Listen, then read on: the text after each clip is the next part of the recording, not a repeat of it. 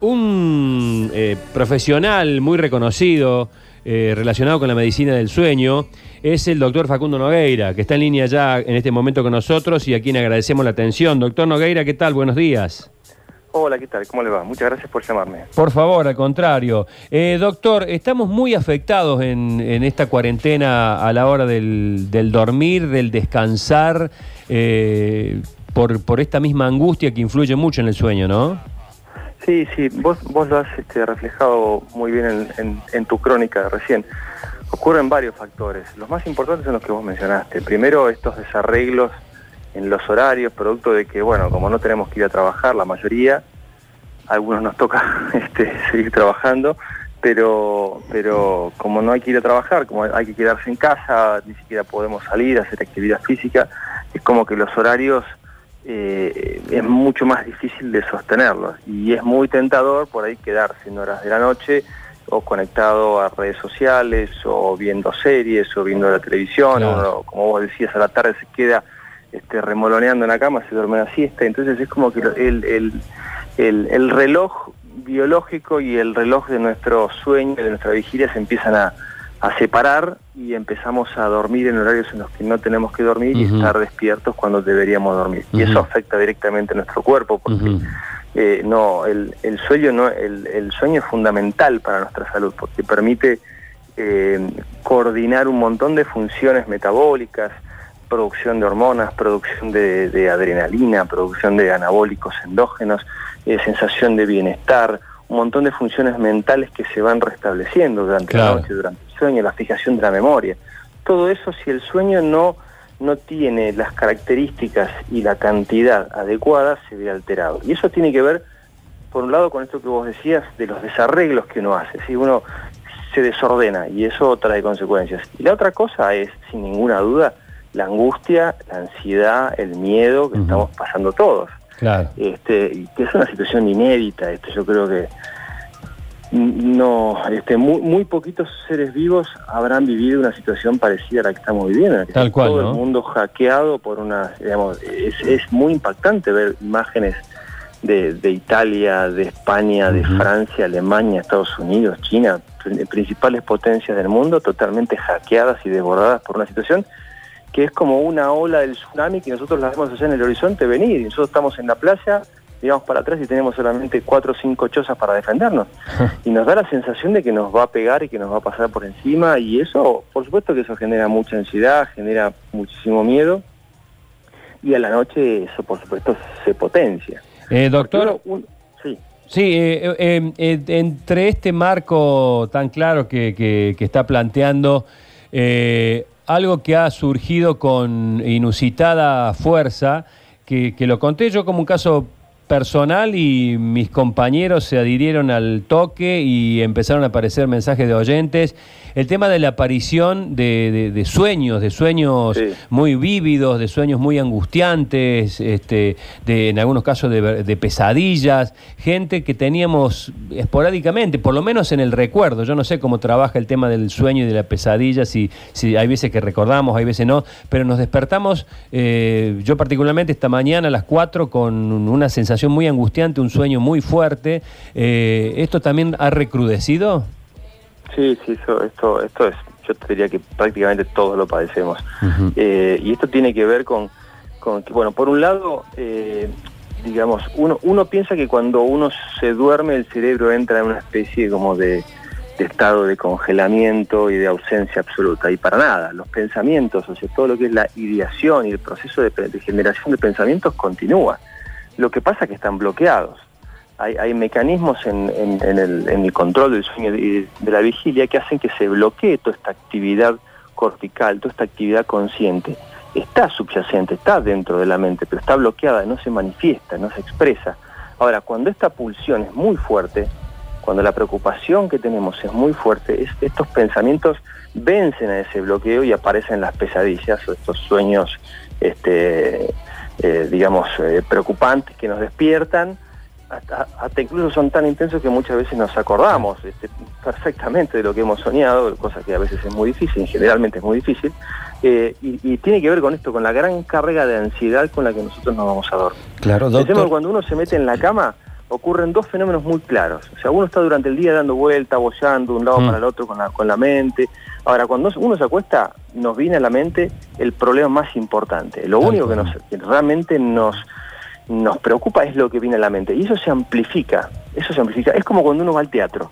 Uno va al teatro, se mete en el teatro, ahí está la luz prendida, va mirando a ver si conoce a alguien, ve la escenografía. Ahora, cuando se apaga la luz, el foco hace- se, se- se pone ahí en, en- en la tarima y uno es como que viviese Claro. eh, este, la situación que está precipitándose, estemos, que está ocurriendo en el escenario. Claro. Lo mismo ocurre durante el sueño y eso es lo que hace que estemos tan alterados. Doctor, eh, ¿cómo se hace para prepararnos para tener un buen sueño, digamos? ¿Hay una preparación En este marco, ¿no? En este marco, ¿podemos hacer algo?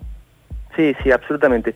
A ver, lo, lo más importante eh, es primero ordenarnos, ¿sí? Tratar de mantener esta rutina de levantarnos a la mañana temprano, idealmente en los mismos horarios en los que deberíamos levantarnos si siguiéramos trabajando, o muy cercano a eso, eh, ser muy prolijo con los horarios para comer, no dormir siesta a la tarde, cenar temprano y darnos tiempo, dos horas para irnos a dormir, cosa de este, poder hacer la digestión y estar ya preparados. Después de la cena, tratar de no ver más noticias, no agarrar las redes sociales, no, no leer el diario en el celular ni en la computadora. Se acabó, no vamos a encontrar la cura del- del- del- del- de la pandemia, no la vamos a encontrar a las 10, 11 de la noche, ni vamos a recibir ninguna información que nos cambie la vida. Eh, Necesitamos dormir. Nosotros individualmente lo mejor que podemos hacer es estar bien dormidos, porque estar bien dormidos nos, nos mejora las defensas y nos permite estar más despiertos durante el día, más, más activos, más atentos, cuidarnos mejor con la higiene. Si estamos mal dormidos vamos a estar desatentos, vamos a estar des- este, desprevenidos y descuidados. Está claro, Tomar una doctor. ducha de agua caliente antes de acostarnos también es muy importante. Eh, mm, no tomar bebidas con cafeína después de las 5 o 6 de la tarde porque eso nos estimula mucho y nos impide dormir. El famoso cafecito después de cenar, bueno, Mm. tratemos de evitarlo. Si, si Claro. estamos con problemas para dormir, no lo tomemos.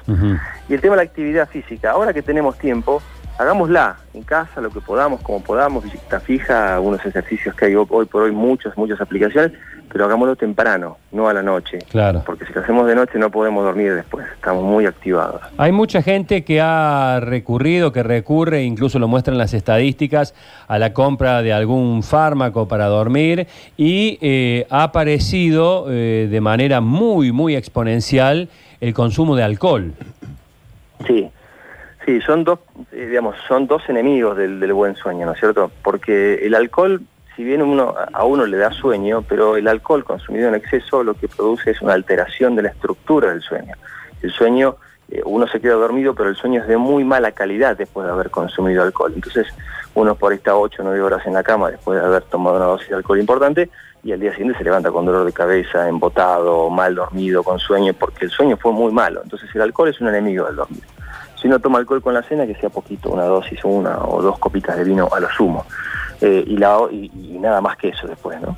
Y el, otro tema de los psicofármacos, eso es realmente grave, porque hay, una, una, hay realmente un abuso y hay un consumo este, irracional y excesivo de, muchos medicamentos que uno los toma para, para dormir, pero son contrapro- muchos son contraproducentes. Todo el grupo de lo que se llaman benzodiazepinas, el alprazolam, el clonazepam, el lorazepam, el bromazepam, si ustedes buscan van a encontrar un montón de marcas muy conocidas que tienen estas drogas, eh, mm, son muy buenos para generar, este, para, hacernos dormir, pero tomados crónicamente eh, son muy perjudiciales porque generan adicción, generan acostumbramiento, generan dependencia, o sea que uno no, se vuelve cada vez más dependiente del medicamento, tiene que tomar cada vez más dosis y si lo quiere suspender es muy complicado, es muy difícil, este, porque son medicamentos muy adictivos. Entonces hay que ser cuidadoso con eso, eh, hay que tratar de evitar el psicofármaco. El psicofármaco es la última, es el último recurso, el último camino para mejorar el sueño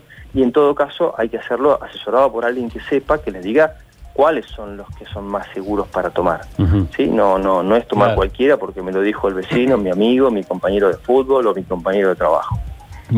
Hay muchísimas preguntas, estamos ya en hora de noticias, muchísimas preguntas, hay oyentes que llaman, por supuesto, el tema del sexo, si, si esto ayuda a dormir mejor, este, de, de todos modos hay que, hay que buscar también otro especialista, porque parece ser que en, en plena cuarentena eh, la actividad sexual ha disminuido, también por la angustia, por la caída de la libido, etcétera, etcétera.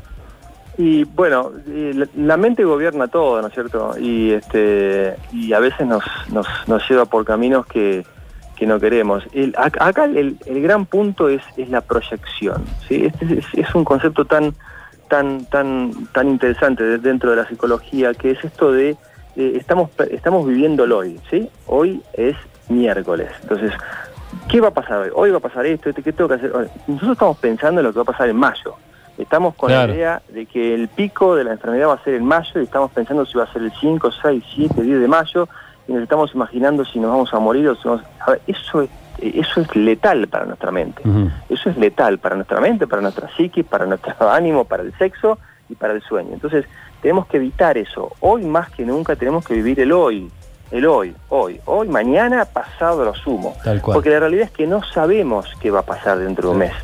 Si vamos, digamos, yo, nadie cree que vamos a estar como, como en Italia o como en España porque se han tomado medidas muy drásticas y muy acertadas. Entonces, estemos tranquilos. Bien. Tratemos de no pensar más allá. A ver, yo lo, lo digo desde, yo me dedico a medicina del sueño, pero en este momento en el hospital todos estamos atendiendo pacientes infectados y tengo, Claro. me toca rotativamente sala de pacientes infectados. Claro. Entonces yo, digamos, yo no puedo pensar y cuando la semana que me toque a mí, como si me voy a contagiar, no se puede pensar eso, no se puede vivir así. Tal cual. Entonces, ese es el gran tema. No podemos vivir congelados hasta ver si nos vamos, porque nos vamos a morir un día. Capaz que nos morimos mañana porque salimos al banco y nos pisan auto, qué sé yo. Eso son cosas que no podemos manejar. Bien. Entonces, lo más importante yo diría, tratar de no proyectar. Di- Disfrutemos, eh, a ver, tenemos unas vacaciones obligadas en casa. Bueno, aprovechemos hacer cosas en casa, estar en, compartir en familia, tratar de, de ponernos al día con un libro, este, hacer cosas que no hacíamos antes, eh, arreglar, hacer arreglos en la casa, tratar de aprovechar ese tiempo en cosas positivas, en pensamientos positivos, hacer cursos por internet, aprender cosas por internet, que Está son bueno eso. opciones para hacer. Está bueno. En vez de estar pensando si el apocalipsis nos va a llevar puesto o si este, nos va- vamos a zafar de esto. La realidad es que el 90 y pico por ciento de la gente se va a salvar de esto, ¿ok? Más del 90% de la gente se va a salvar, no se va a terminar la humanidad por esta epidemia. Eh, Es muy traumático, sin duda es muy traumático. Y al que cae dentro del 2, 3, 4% a lo sumo, eh, y la verdad que es, eh, es un drama y para la familia también, pero no podemos pensar que, que- que esto es el fin del mundo porque no lo va a ser eh, y, y- y no tenemos que morir en ese proceso porque esta angustia, esta ansiedad también nos va a llevar a, a- a enfermarnos, a tener problemas cardíacos, a que nos suba la presión, a, a deprimirnos y son todas cuestiones que nos pueden enfermar. Hay, hay una, hay- hay una cosa que se llama mortalidad directa por el coronavirus, que es la neumonía con distrés respiratorio, eh, miocarditis, etcétera, y después está la mortalidad indirecta, ¿sí? que tiene que ver con toda la gente que no puede ser atendida como corresponde por su dolencia crónica, porque están todos los servicios de salud saturados, y todas las muertes que se generan por la situación de estrés, los médicos y enfermeras que se suicidan, eh, los, este, la gente que, que se deprime o que tiene o que le sube la presión y que eso le genera problemas cardíacos producto de tanto Claro. estrés y tanta ansiedad. Entonces, bajemos un cambio, bajemos un cambio, respiremos profundo, relajémonos un poco, pensemos en hoy, mañana, no proyectemos, no sabemos qué nos va a pasar y estemos tranquilos. ¿sí? Clarísimo. Lo más productivo que podemos hacer es, es, es eso. Clarísimo. El doctor Nogueira, gracias por este contacto. Le mando un fuerte abrazo. Gracias a ustedes, ¿eh? que tengan buenas, buenas semanas.